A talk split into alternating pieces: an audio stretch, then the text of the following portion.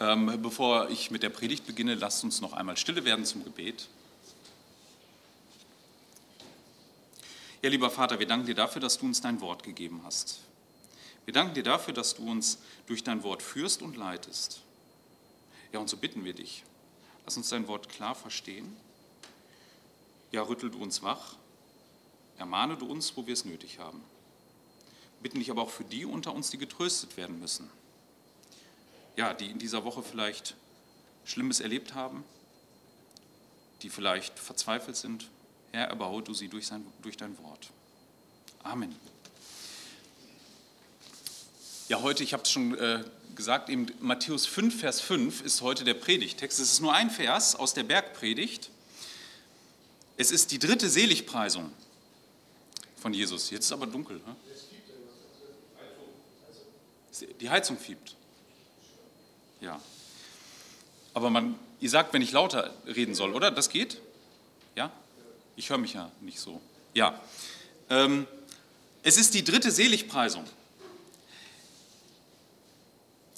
Die dritte Seligpreisung, die wir auch gemeinsam betrachten wollen. Und wenn man so will, sind die Seligpreisungen, kann man die ein bisschen gruppieren. Wenn man dann nämlich schaut in Matthäus 5, die ersten beiden, bei denen geht es ja darum, dass einer arm ist geistlich und trauert, den preist Jesus selig, ähm, die kann man sozusagen zusammenfassen unter dem Stichwort, da leidet einer unter der Sünde, weil er erkannt hat, dass er vor Gott nichts hat und weil er sieht, was die Sünde an Üblen in dieser Welt anrichtet. Das sind die ersten beiden. Wenn man dann so will, kann man um die nächsten drei auch wieder eine Klammer machen. Und damit wollen wir heute beginnen mit der ersten davon. Die nächsten drei preisen nämlich den selig, der sanftmütig ist, der nach Gerechtigkeit hungert und nach Barmherzigkeit. Das sind die nächsten drei. Und da kann man auch wieder eine Klammer drum machen. Und da könnte man ein Stichwort verwenden, was so gar nicht in den Seligpreisungen vorkommt. Aber ein biblisches Wort ist nämlich das Wort der Demut. Und das meint nichts anderes als aus der Haltung, der ersten beiden Seligpreisungen, dass ich weiß, ich habe vor Gott nichts. Und ich sehe, wie viel Übel ich eigentlich selbst auch in dieser Welt anrichte mit meiner Schuld, dass ich aus der nun dem Nächsten begegne. Das ist im Grunde die Klammer um die nächsten drei. Ich möchte nochmal betonen, es geht hier nicht darum, dass Jesus Gebote aufstellt. Die Seligpreisungen sind keine Gebote. Jesus beginnt nicht wie die meisten, die meisten Könige, die meisten Herrscher, bei dem Punkt, dass er erst einmal eine, eine Menge an Gesetzen und Geboten den Leuten gibt, sondern er beginnt dabei, ihnen Verheißungen zu geben. Das hat, einen, das hat einen bestimmten Grund. Verheißungen setzen Glauben voraus oder schaffen Glauben. Denken wir an Abraham. Gott begegnete Abraham nicht mit Geboten. Er gab ihm Verheißungen. Und das bewirkte in Abraham den Glauben. Er zog aus. Er setzte alles daran, diese Verheißung zu erben. Sein ganzes Leben richtete er darauf aus, in dieses Land zu kommen, das ihm verheißen war und dort die Heilsgeschichte, so wie Gott sie ihm vorgelegt hatte, eben ähm, seinen Teil dazu beizutragen. Das war es, was Gott durch Verheißungen bei Abraham tat und das tut er bis heute, wenn er uns diese Verheißung gibt, dass er in uns den Glauben bewirkt. Jesus weiß natürlich auch als Kenner der Herzen, dass wir Menschen sehr kreativ werden, wenn es darum geht, Regeln auszuheben. Und deswegen sind die Regeln nachrangig, also die Gebote, die sind nachrangig, nach denen wir dann leben. Zuerst kommt es auf den Charakter an, einen christlichen Charakter, den Gott in uns formt. Und das sind die Seligpreisungen. Und heute haben wir das Thema der Sanftmut. Unser Vers heute lautet, Glückselig sind die Sanftmütigen, denn sie werden das Land erben. Man kann auch den letzten Teil so übersetzen, die Erde besitzen. Nun, wir haben heute, ich weiß nicht, ob es euch aufgefallen ist, in dem ersten Lied, in der zweiten Strophe von der Sanftmut, als ich glaube Wagen, auf dem Christus kommt, äh, gesungen. Aber dieses Wort ist eigentlich aus unserem Sprachgebrauch ja ver verbannt, würde ich sagen. Ne? Das benutzt ja keiner mehr. Also wenn ich jetzt die jungen Leute angucke, Sanftmut, wenn ich euch sagen würde, seid mal sanftmütig, ich glaube, ihr würdet mich erstmal fragen, was ich denn jetzt von euch will. Und wenn ich sage, einen sanftmütigen Charakter, den Preis der hier selig, dann würdet ihr euch auch vielleicht fragen, was meint der denn hier? Mit Worten wie freundlich oder sowas könnt ihr da schon mehr anfangen. Aber Sanftmut, Das ist doch ein sehr altes Wort. Nun, manchmal ist es ja so, dass wenn wir ein Wort im Neuen Testament lesen und uns dann genauer damit beschäftigen, dass wir sagen, naja, das trifft aber nicht genau das, was Jesus eigentlich sagen will oder Paulus. Aber an dieser Stelle ist es eine sehr treffende Übersetzung. Die ist brillant.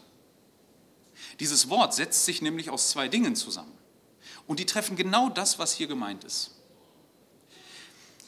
Der erste Teil des Wortes heißt so viel wie, ja, milde sein, einen milden Charakter haben.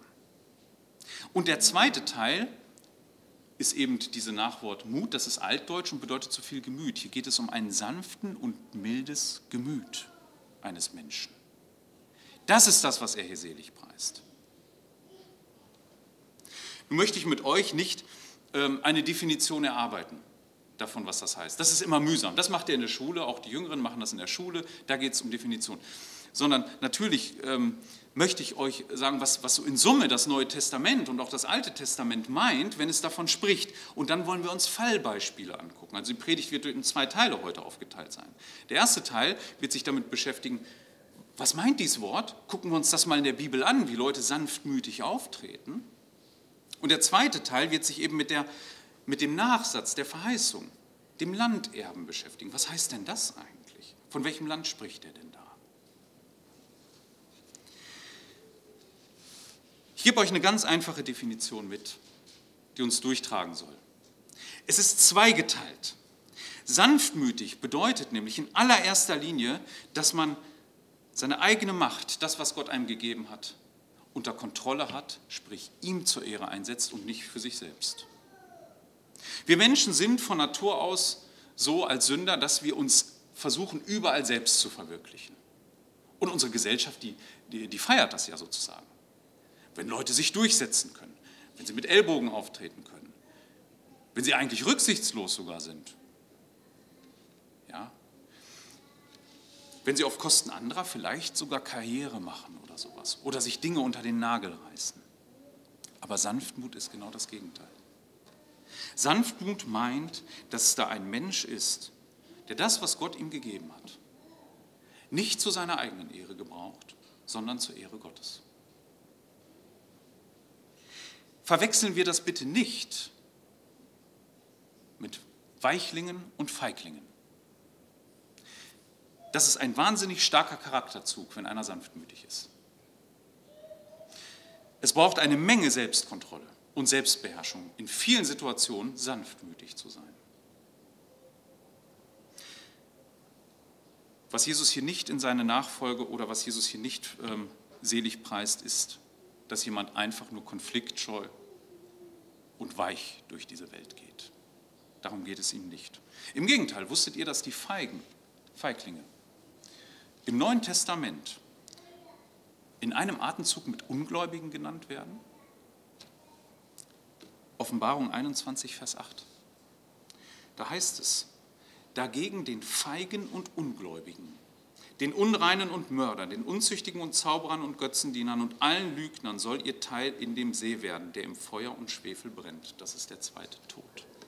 Also es geht hier nicht um Feigheit, das werden wir auch herausarbeiten, anhand von drei Beispielen.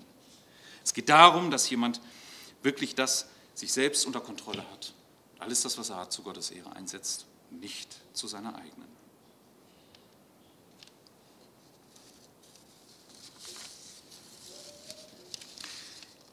Ich möchte ein Beispiel anführen, das besonders eindrücklich ist. Drei Beispiele werden es sein.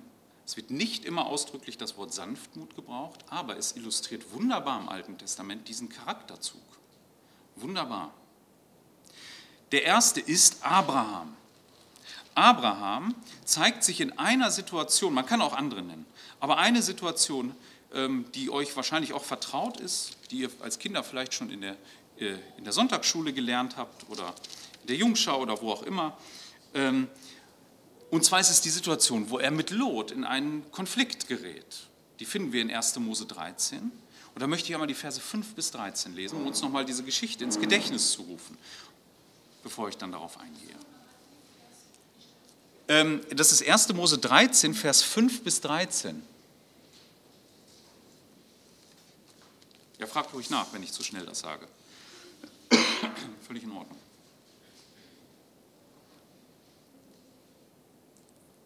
Hier ist Abraham noch Abraham. Das ist vielleicht etwas befremdlich, aber das äh, macht, keinen, das macht an dieser Stelle keinen großen Unterschied für uns. Und auch Lot, der mit Abraham zog, hatte Kleinvieh und Rinder und Zelte. Und das Land ertrug es nicht, dass sie beieinander wohnten, denn ihre Habe war groß, ähm, war groß und sie konnten nicht beieinander wohnen. Und es gab Zank zwischen den Hirten von Abrahams Vieh und den Hirten von Lots Vieh. Und die Kanaaniter und Perisiter wohnten damals im Land. Da sprach Abraham zu Lot, lass doch kein Gezänk sein zwischen mir und dir, zwischen meinen Hirten und deinen Hirten, denn wir sind Brüder. Ist nicht das ganze Land vor dir? Trenne dich doch von mir. Willst du zur Linken, so will ich mich zur Rechten wenden. Willst du zur Rechten, so will ich mich zur Linken wenden. Und Lot erhob seine Augen und sah die ganze e- Ebene des Jordan, dass sie ganz bewässert war, bevor der Herr Sodom und Gomorra zerstört hatte gleich dem Garten des Herrn, wie das Land Ägypten bis nach Zoar hin. Und Lot erwählte sich die ganze Ebene des, Jordan. Und Lot zog ostwärts und sie trennten sich voneinander. Abraham wohnte im Land Kanaan und Lot wohnte in den Städten der Ebene und schlug Zelte auf bis nach Sodom. Und die Leute von Sodom waren sehr böse und große, große Sünder vor dem Herrn. Nun einmal kurz was zu dem Rahmen. Abraham hatte das lesen wir dann im Kapitel davor, eine Verheißung von Gott bekommen, nämlich dass Gott ihm ein Land schenken würde, ihm und seinen Nachkommen. Und in diesem Land würde Gott dann das Heil für alle Nationen stiften, für alle Völker. Die Menschen hatten sich in Völker aufgeteilt. Ja, es war nicht mehr so wie vorher, dass es im Grunde zwei große, wie vor der Flut, zwei große Linien gab, die Linie des Heils und die Nicht-Heilslinie. Hier gibt es eine Vielzahl an Völkern. Genauer gesagt, 70 werden uns genannt. Und aus diesen Völkern hat sich Gott den Abraham ausgesucht, ein Götzendiener, und hat ihn in ein anderes Land gerufen. Abraham wird aber Zeit seines Lebens nicht versuchen, sich das Land unter den Nagel zu reißen. Er vertraut ganz darauf, dass Gott ihm dieses Land gibt. Schließlich hat Gott es versprochen. Und an dieser Stelle ist es besonders erstaunlich, wie Abraham reagiert. Nun, hier kommt es ja dazu, dass, obwohl das Land einen sehr fruchtbaren Teil hat, er und sein Neffe Lot zu so großem Besitz ge gekommen sind, dass sie nicht mehr beieinander bleiben können. Die natürliche Reaktion eines Menschen, die man erwarten könnte, wäre doch wohl die gewesen, dass Abraham nun hingeht und sagt, lieber Lot, wir haben hier einen Konflikt. Das Land hat Gott mir versprochen. Ich weiß sowieso nicht, warum du die ganze Zeit hinter mir herziehst. Such dir doch was eigenes. Das ist aber das Land, das Gott mir versprochen hat. Geh doch nach Ägypten, da waren wir ja. Da hast du gesehen, da ist es ganz gut. Oder geh zurück in die Heimat. Oder such dir sonst was. Sieh zu, wo du bleibst. Aber dieses Land, hat Gott gesagt, ist meins. Abraham reagiert nicht so. Abraham weiß, dass Gott ihm dieses Land geben wird egal wie er zu Lebzeiten damit verfährt. Deshalb kann er sich so großzügig geben. Er weiß, dass Gott es ist, der das Land einteilt. Er weiß, dass Gott es ist, der die Dinge, der sich zu seinem Wort hält. Und aus dieser Haltung heraus kann er leben. Er kann hier Gott die Ehre geben und muss sie sich nicht selber suchen. Er weiß, dass Gott ihn auch mit wenig Land gut versorgen kann oder mit kargem Land. Es wird reichen. Gott wird sich verherrlichen. Er hat es ihm zugesagt. Gott hat ihm doch auch zugesagt, dass seine Nachkommen das Land haben können, egal wer es sich zu seinen Lebzeiten unter den Nagel reißt. Daher kann er sich hinstellen und sagen, Lot, du darfst wählen, suchst dir aus. Wäre das nur ein geschickter Schachzug gewesen, vielleicht eine Strategie, ja, so großzügig zu erscheinen. Ich glaube, spätestens dann bei der Wahl des Landes wäre das aufgeflogen. Weil eigentlich ist die Wahl, die Lot trifft, ziemlich dreist, nicht wahr? Er sucht sich ja das Beste aus. Normalerweise hätten wir gesagt, das ist doch ein Gebot der Höflichkeit. Der kriegt jetzt hier den Vortritt, dass er sich nicht gleich das Beste aussucht. Aber er tut es. Aber Abraham reagiert überhaupt nicht mit Groll, mit Wut. Er weist sie noch nicht in die Schranken. Gut, er akzeptiert es. Und er lässt Lot dieses Land. Versteht ihr, hier ist ein Mensch, der ganz Gottes Ehre sucht, der diesen sanftmütigen Charakter hat. Der kann seinem Nächsten gegenüber so auftreten, dass das ihm nicht reinwirkt. Der auch nicht selber sich die Ehre aufbauen muss. Er kann ganz Gott vertrauen in allem. Er sucht, dass Gott sich an ihm verherrlicht. Es ist nicht die Selbstverwirklichung, die Abraham betreibt. Er weiß, Gott wird zu seinem Wort stehen und daher kann er sich selbst oder seine eigenen Möglichkeiten, all das, was er hat, kontrollieren und muss hier nicht ähm, fordernd auftreten. Das ist ein Beispiel, eine gute Illustration für jemanden, der sanftmütig ist. Eine zweite hat Patrick eingangs gelesen. Auch da nochmal, um uns das ins Gedächtnis zu rufen. Es geht um König David. Ja, ich sage König David in der Situation, denn er ist der rechtmäßige König. Ähm, Saul ist eigentlich als König Geschichte. Und das weiß er auch. Gott hat es ihm gesagt. Er hält aber mit allem, was er hat, dran fest. Er weiß, er wird diesen Königsthron verlieren und seine Nachkommen werden ihn auch nicht kriegen. Und dennoch kämpft er mit allen menschlichen Mitteln, die er so hat, darum, König zu bleiben und jeden Konkurrenten möglichst auszuschalten. Und er hat in David gesehen, dass das der Hauptkonkurrent ist. Und nun ergibt sich eine günstige Gelegenheit, wie wir in dem Text gelesen haben. Saul fällt ohne scheinbare Gegenwehr ja, dem David in die Hände. Was für eine Möglichkeit.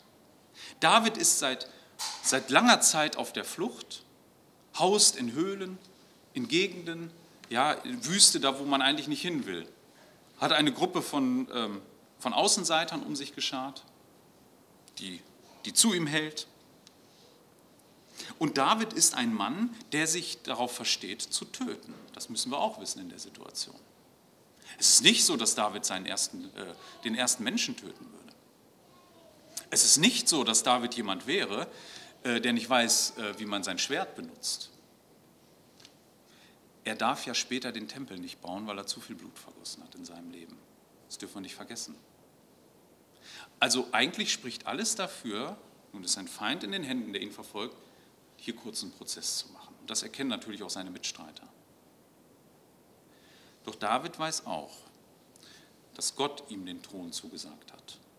Und Gott wird erfüllen, was er zusagt. Das muss er nicht beschleunigen. Aus dieser Haltung heraus, dass er weiß, dass alles an Gott liegt und dass alleine Gott die Dinge gibt und nimmt. Aus dieser Haltung heraus kann er nun den Saul verschonen. Was für ein sanftmütiger Charakter, der Gottesehre sucht, der zeigen will, Gott teilt hier den Thron ein und nicht David. Das ist ein wahrhaft sanftmütiger Charakter, der eben hier nicht seine Selbstverwirklichung betreibt, sondern sich ganz zurücknimmt. Ein drittes Beispiel. Und das ist unser Herr Jesus selbst.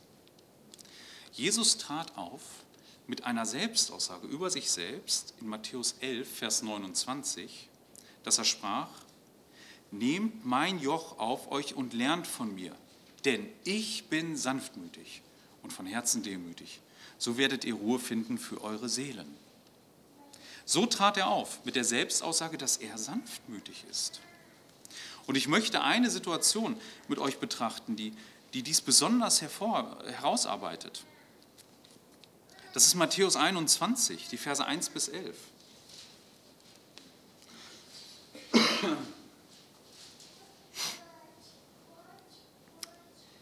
Matthäus 21, 1 bis 11. Und als sie sich Jerusalem näherten und nach Bethphage kamen, an den Ölberg. Da sandte Jesus zwei Jünger und sprach zu ihnen, geht hin in das Dorf euch gegenüber und sogleich werdet ihr eine Eselin angebunden finden und ein Fohlen bei ihr. Bindet sie los und führt sie zu mir. Und wenn jemand etwas zu euch sagt, so sollt ihr sprechen, der Herr benötigt sie und sogleich wird er sie senden.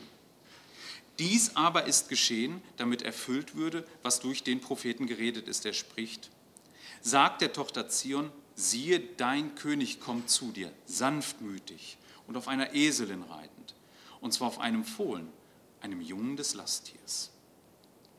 Als aber die Jünger hingegangen waren und getan hatten, wie Jesus ihnen angetragen hatte, führten sie die Eselin und, die, und, das Fohlen herbei und legten die Kleider auf sie und er setzte sich darauf. Und eine sehr große Volksmenge breitete ihre Kleider auf dem Weg aus, andere aber hieben Zweige von den Bäumen und streuten sie auf den Weg. Die Volksmengen aber, die von dem die vor ihm hergingen und die nachfolgten, riefen und sagten, Hosanna dem Sohn Davids, gepriesen sei der da kommt im Namen des Herrn, Hosanna in der Höhe. Und als, er in Jerusalem, und als er in Jerusalem einzog, kam die ganze Stadt in Bewegung und sprach, wer ist dieser? Die Volksmengen aber sagten, dieser ist der Prophet Jesus, der von Nazareth in Galiläa.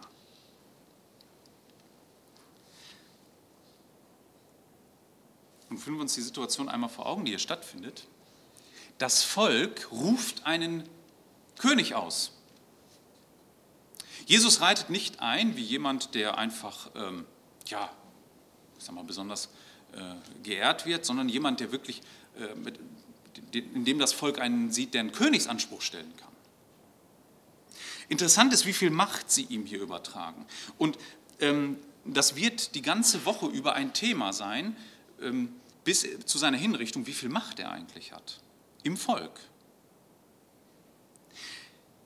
Jetzt macht Jesus aber nicht eins mit dieser Macht und sagt, gut, erste Station Ortsteil Zion, da lasse ich mich dann als König ausrufen. Die Stadt ist voll, so voll wie nie, eine günstige Gelegenheit, jetzt hier den Spieß umzudrehen und die Römer sozusagen aus dem Land herauszukriegen.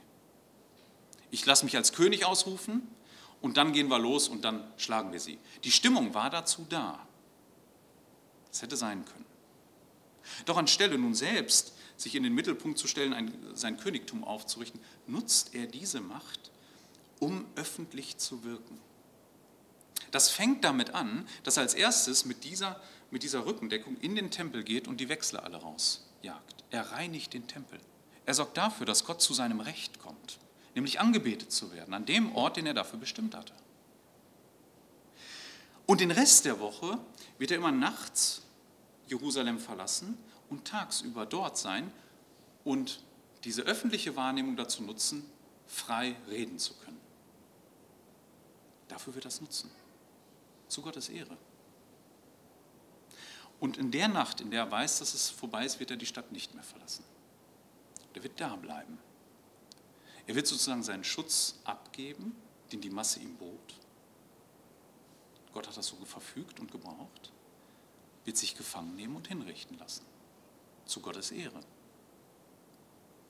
Was für ein sanftmütiger Charakter wird hier ausgerufen. Einer, der ganz auf Gottes Ehre aus ist. Mit allem, was Gott ihm gab. Nichts für sich selbst hat er behalten. Gar nichts. Ihm ging es allein darum, Gottes, Gott voll zur Geltung zu bringen, ihm alle Ehre zuzusprechen. Nichts von Selbstverwirklichung. Nichts davon, etwas für sich zu raffen und zu haben. Andere niederzumachen und zu erdrücken. Ihm ging es allein um Gottes Ehre. Und das sind drei Beispiele für Sanftmut. Und ihr merkt, das braucht eine Menge Charakter. Wir reden hier nicht von Konfliktscheuen, nicht von Leuten, die Angst haben in der Nachfolge, anderen mit der Wahrheit oder dem Evangelium nur nicht zu nahe zu kommen oder auf die Füße zu treten. Nein, hier sind Leute gefragt, denen es um Gottes Ehre geht und die wissen, wann sie sich selbst zurücknehmen müssen. Die bereit sind, alles zu erdulden um des Evangeliums willen und einzustehen, da wo es um Gottes Ehre geht. Das ist wahre Sanftmut. Das ist die, die Christus hier selig preist.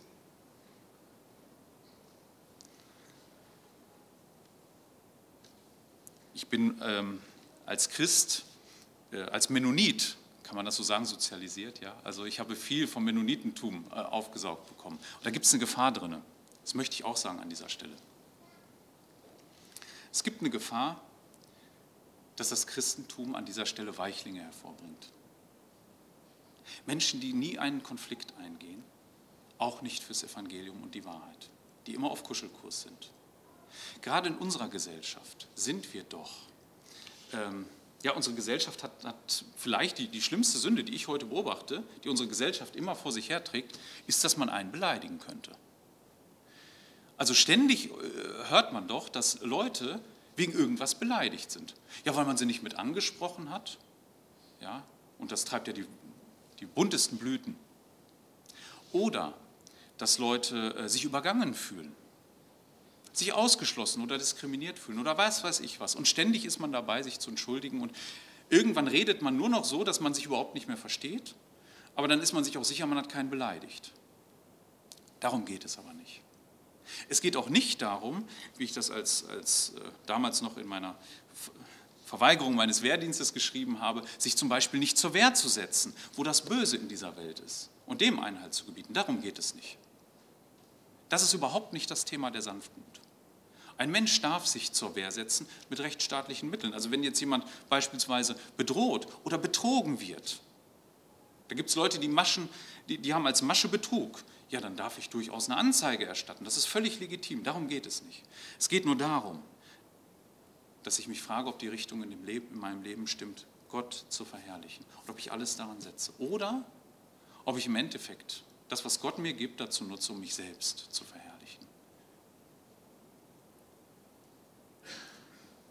Und diese Grundrichtung, die entscheidet auch darüber, wie ich meinem Nächsten begegne. Selbst wenn er es mit mir manchmal böse meint, um meines Glaubens willen, mich dafür auslacht, mich dafür vielleicht sogar ausschließt, aus irgendwelchen Kreisen bewusst übergeht oder sonst was, ja, dann räche ich mich nicht selbst, auch wenn ich die Gelegenheit habe. Das ist wahre Sanftmut, denn es geht ja um Gottes Ehre, nicht um meine.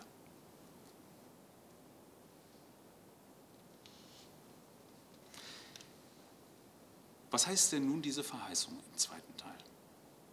Was meint das? Was meint es, wenn er sagt, selig, glückselig sind die Sanftmütigen, denn sie werden das Land ererben?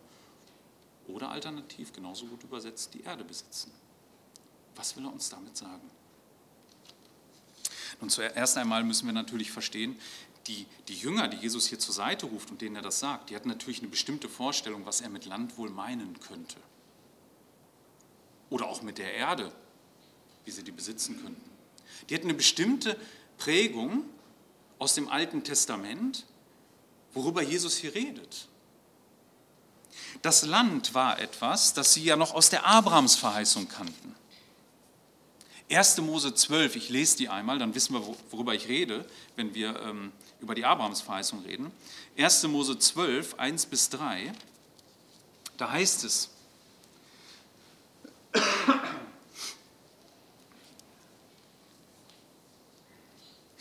Und der Herr sprach zu Abraham, verlass dein Land und deine Verwandtschaft und deines Vaters Haus und zieh in das Land, das ich dir zeigen werde. Denn ich will dich äh, zu einem großen Volk machen und will dich segnen und deinen Namen groß machen. Und du sollst ein Segen werden. Ich will die segnen, die dich segnen und will die verfluchen, ähm, die dich verfluchen. Und in dir sollen alle Geschlechter gesegnet werden der Erde. Ja, also in dieser Abrahams Verheißung geht es darum, dass Abraham ein Land besitzen sollte, ein Land, äh, in dem Gott selber schließlich dafür sorgen würde, dass ein Volk da sein würde. Und aus diesem Volk sollte dann das Heil in die ganze Welt kommen, zu allen Völkern durchdringen. Man kann das so sehen, unsere Geschichte ist voll von großen Dingen. Und Gott sagt nichts anderes als, wenn ihr wissen wollt, was wirklich relevant ist in der Geschichte, dann müsst ihr auf dieses kleine Land nun schauen. In all diesen Völkern, diesen 70 Völkern, die nach der Flut entstanden, das sind so die 70 grob, ja, die 70 Völker, da gibt es dann ein Volk, das Gott noch formen wird, das ein klitzekleines Land haben wird und die Geschichte mit diesem Volk, die ist relevant für uns alle. Für alle. Es gibt so viele große Völker und große Städte über die man heute noch redet, die Reiche aufgebaut haben. Aber das alles ist nicht relevant. Das vergeht. Es ist die Frage, was passiert in diesem Gebiet, in diesem Land. Wie wird Gott dort sein Heil aufrichten? Und Abraham hat das verstanden.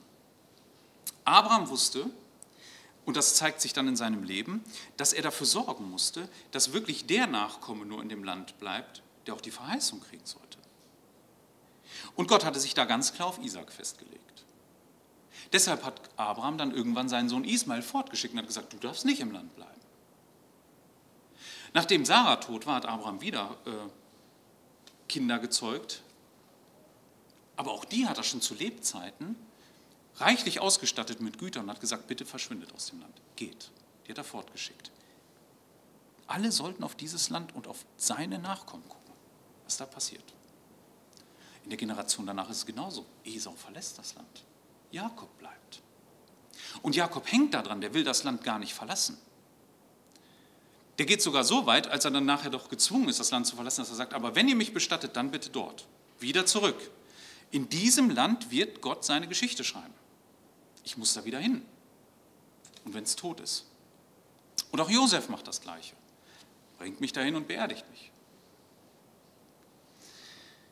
Und was dann passiert ist, dass ein Volk aus Ägypten, dieses, dieses, Volk entsteht in der Fremde, in dieses Land einzieht und dann erwartet man so, jetzt geht's los. Was wird Gott jetzt tun mit diesem Volk? Wie wird er jetzt das Heil für alle ausbreiten? Wie wird das geschehen?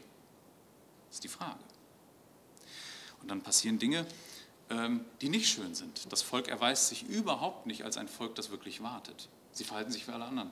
Sie durchseuchen das Land mit Götzen, mit Altären, mit ähm, falscher Verehrung. Und was Gott dann als letztes Register zieht, nach wirklich wahnsinnig viel Geduld. Da können wir sehen, wie barmherzig Gott ist über Generationen. Er führt sie raus. Sie müssen das Land wieder verlassen. Da steht man vor der Frage, ja, was, wie, wie denn jetzt? Hat Gott seinen Plan aufgegeben? Nein, er führt sie wieder zurück. Aber das Volk wird immer unter fremder Herrschaft sein. Sie werden sich einmal befreien in den Makkabäerkriegen von den Griechen, aber später werden sie immer unter fremder Herrschaft sein. Da ist natürlich die Frage, wie wird, dieses, wie wird Gott seine Heilsgeschichte hier schreiben? Wie wird jetzt das Heil zu den Völkern kommen, wenn dieses Volk doch ein geknechtetes Volk ist in diesem Land? Wenn sie unter fremder Besatzung sind, wenn es ihnen gar nicht gehört? Und in Jesu Zeiten machen wir einen Sprung. Da, waren, da gab es verschiedene Antworten darauf, wie man das jetzt macht. Wie, krieg, wie kriegen wir dieses Land unter den Nagel? Gott will doch hier seine Heilsgeschichte schreiben. Da müssen wir doch jetzt was tun. Und da gab es eine radikale Gruppe, die Gruppe der Zeloten. Es waren sowas wie Guerillakrieger, Terroristen, Leute, die Anschläge verübten an den verschiedensten Stellen auf die Römer, um sie zu demoralisieren, damit sie einknicken und gehen. Und wir lesen dann auch in der Apostelgeschichte, dass es mehrere Versuche gab von Leuten, das Volk hinter sich zu scharren, Aufstände anzuzetteln. Es war nie erfolgreich. Sie haben immer versucht, das Land an sich zu reißen. Sie waren in der Haltung, jetzt müssen wir doch die Wende schaffen. Das gelang aber nicht. Gott hat es anders vorgesehen, unter der Fremdenherrschaft. Da richtete er sein Heil auf, in Christus. Und Jesus wusste das natürlich, dass er dazu bestimmt war, als er diese Worte sagte. Das war ihm klar. Das Land, auf das alle gucken sollten über die Generation, hatte mit dem Tod und der Auferstehung Jesu in gewisser Weise ausgedient, als, ich nenne es mal, Bühne für Gottes Heilsverwirklichung. Es hat ausgedient. Das Heil sollte nun rausgetragen werden zu allen Völkern über die ganze Erde. Also das, wofür das Land stand, kann man nach dem Tod Jesu überall auf der Welt finden. Ja, wofür stand denn das Land? In erster Linie, es stand dafür, dass Gott Gemeinschaft mit seinem Volk in diesem Land hatte. Und dieses Volk sollte dann darauf warten, dass das Heil ausgeht. Und das war nun verwirklicht. Das Neue Testament und Paulus, die sehen uns dort anders. Die schüren keine Hoffnung darauf, dass wir eines Tages wieder in dieses Land reingehen als Gläubige, dorthin gehen und dann dort leben werden, in dem Sinne, dass wir dort wirklich dann jeder seinen Claim absteckt und dann seine Farm dort gründet oder weiß ich nicht was macht, sondern sie sehen es so, dass wir auf eine zukünftige Welt warten. Das, diese Verheißung Jesu hat nämlich zwei Komponenten. Eine für uns heute in der Gegenwart schon und eine für uns in der Zukunft, genauso wie damals für die Menschen. Das Neue Testament sieht uns nämlich nicht als Besitzlose. Wir Christen, uns gehört in gewisser Weise alles, auch wenn wir nichts haben. In 2. Korinther 6, Vers 10 macht Paulus das ganz konkret. Er listet in 2. Korinther 6 auf, was ein Christenleben alles für Spannungen aushalten muss, in Verfolgung und gleichzeitig doch in gewisser Freiheit zu sein. Und er kommt am Ende dieser Aufzählung zu Folgendem. Er nennt uns als, als Gläubige als die Leidtragenden, aber doch alle Zeit fröhlich, sagt er. Als Bettler, die aber viele reich machen. Als solche, die nichts haben und doch alles besitzen. Das Prinzip, das stellt er dann auch den Philippern vor, dass ein Christ nichts haben kann und doch alles besitzt. Selbst wenn du kein Land hast, in gewisser Weise brauchst du das gar nicht äußerlich zu besitzen. Du hast alles, alles, was es braucht. Philippa 4, Vers 11 bis 13. Paulus hatte Spenden äh, bekommen, aber ihm ging es gar nicht darum, Spenden einzusammeln. Er sagt, das, ich sage das, er sagt folgendes, ich sage das nicht, weil ich mich in Not befinde, denn ich habe gelernt, in welcher Lage ich mich auch befinde, mir genügen zu lassen. Ich verstehe mich darauf, in Ärmlichkeit und ebenso auch im Überfluss zu leben. In alles und jedes bin ich eingeweiht, sowohl satt zu sein als auch zu hungern, sowohl Überfluss zu haben als Mangel zu leiden. Alles vermag ich in ihm, der mich stark macht. Nun, ein Christ kann, auch wenn er nichts hat, doch alles haben, kann er sagen. Und in Bezug auf diese Erde, in Bezug auf diese Welt, muss man sagen, dass durch das Evangelium ist die ganze Erde in gewisser Weise zum Besitz Gottes geworden. Hat er im Alten Testament sich nur auf ein bestimmtes Land, auf ein Volk beschränkt und waren die anderen Völker in Dunkelheit so ist heute die Erde der Besitz all der Sanftmütigen. Wir hier in Deutschland, genauso wie die in Brasilien oder sonst wo, die wahrhaft glauben. Schon im Hier und Jetzt sind wir die Reichsten, auch wenn wir nichts besitzen. Denn wir haben einen Gott, der uns alles gibt in seinem Sohn. Mehr als man in dieser Welt haben kann. Es gibt aber auch noch eine zukünftige Dimension, denn uns ist ein Land und eine ewige Gemeinschaft in einer neuen Welt verheißen. Paulus spricht davon, wie das denn auch zustande kommt. Das ist in Jesus Christus. In Römer 8, Vers 16 bis 17 sagt er. Eben dieser Geist ist es, der vereint mit unserem Geist ihm bezeugt, dass wir Gottes Kinder sind. Sind wir aber Kinder, so sind wir auch Erben. Und zwar Erben Gottes und Miterben Christi, wenn wir nämlich mit ihm leiden, um einst auch in seiner Herrlichkeit teilzunehmen. Wir werden eines Tages erben. Die neue Welt. Einen neuen Himmel und eine neue Erde wird Gott aufrichten.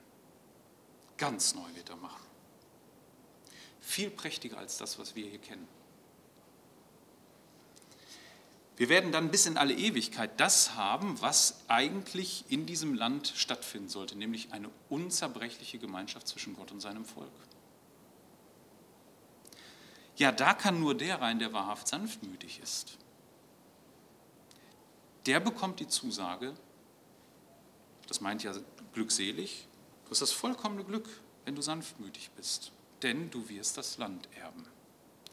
Heute haben wir schon Anteil an der gesamten Welt durch das Evangelium. Sie gehört uns Christen. Aber wir warten natürlich auf eine zukünftige Welt, in der das Böse weg ist, in der es eine ungetrübte Gemeinschaft mit Gott gibt, die nicht mehr durch Sünde und Schuld getrübt ist. Auf diese Welt warten wir und auf die freuen wir uns. Die hat Gott verheißen. Er wird sie kommen lassen und darauf vertrauen wir.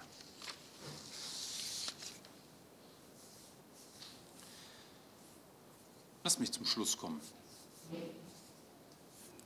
Sanftmut. Ja, ein altes Wort. Dieses Wort richtet sich nicht an die Stolzen, die sich selbst verwirklichen und selbst rühmen. Es ist das Gegenprogramm. Sanftmut beschreibt den Charakter, der, weil er in Armut und Trauer erkannt hat, dass er nichts vor Gott hat, darüber traurig ist, der aus dieser Haltung heraus auch seinem Nächsten begegnet. Er weiß, alles ist an Gott gelegen.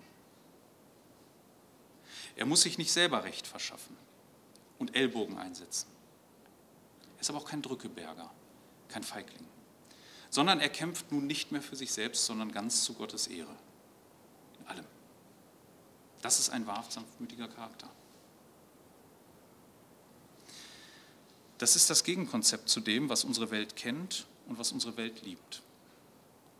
Dadurch sind wir Fremde in dieser Welt, auch durch diesen Charakterzug. Aber wer den hat, der hat schon das vollkommene Glück. Denn er ist Teil des größten Reichs der Weltgeschichte geworden. Er gehört ganz zu Gottes Volk. Zu Gottes Volk, das nicht auszurotten ist und das eines Tages eine neue Welt besitzen wird, auf die wir warten. Ja, auch in dieser Weihnachtszeit vergessen wir nicht, dass diese Welt uns in Aussicht gestellt ist, dass sie kommen wird Es dauert nun schon eine ganze Zeit, die wir Christen warten. Aber wir hören nicht auf, bis er kommt. Wir hören nicht auf, weil wir wissen, dass wir miterben werden. Weil wir wissen, dass er zu seinem Wort steht. Wir können das auch nicht beschleunigen. Es gibt vielleicht den einen oder anderen, der glaubt, das in irgendeiner Form beschleunigen zu können. Das können wir alle nicht. Gott wird sein Reich schon aufrichten, wann es ihm passt. Und in diesem Sinne warten wir. Und wir warten sanftmütig mit diesem Charakterzug auf unserem Nächsten, gerade dann, wenn wir ihm begegnen. Amen.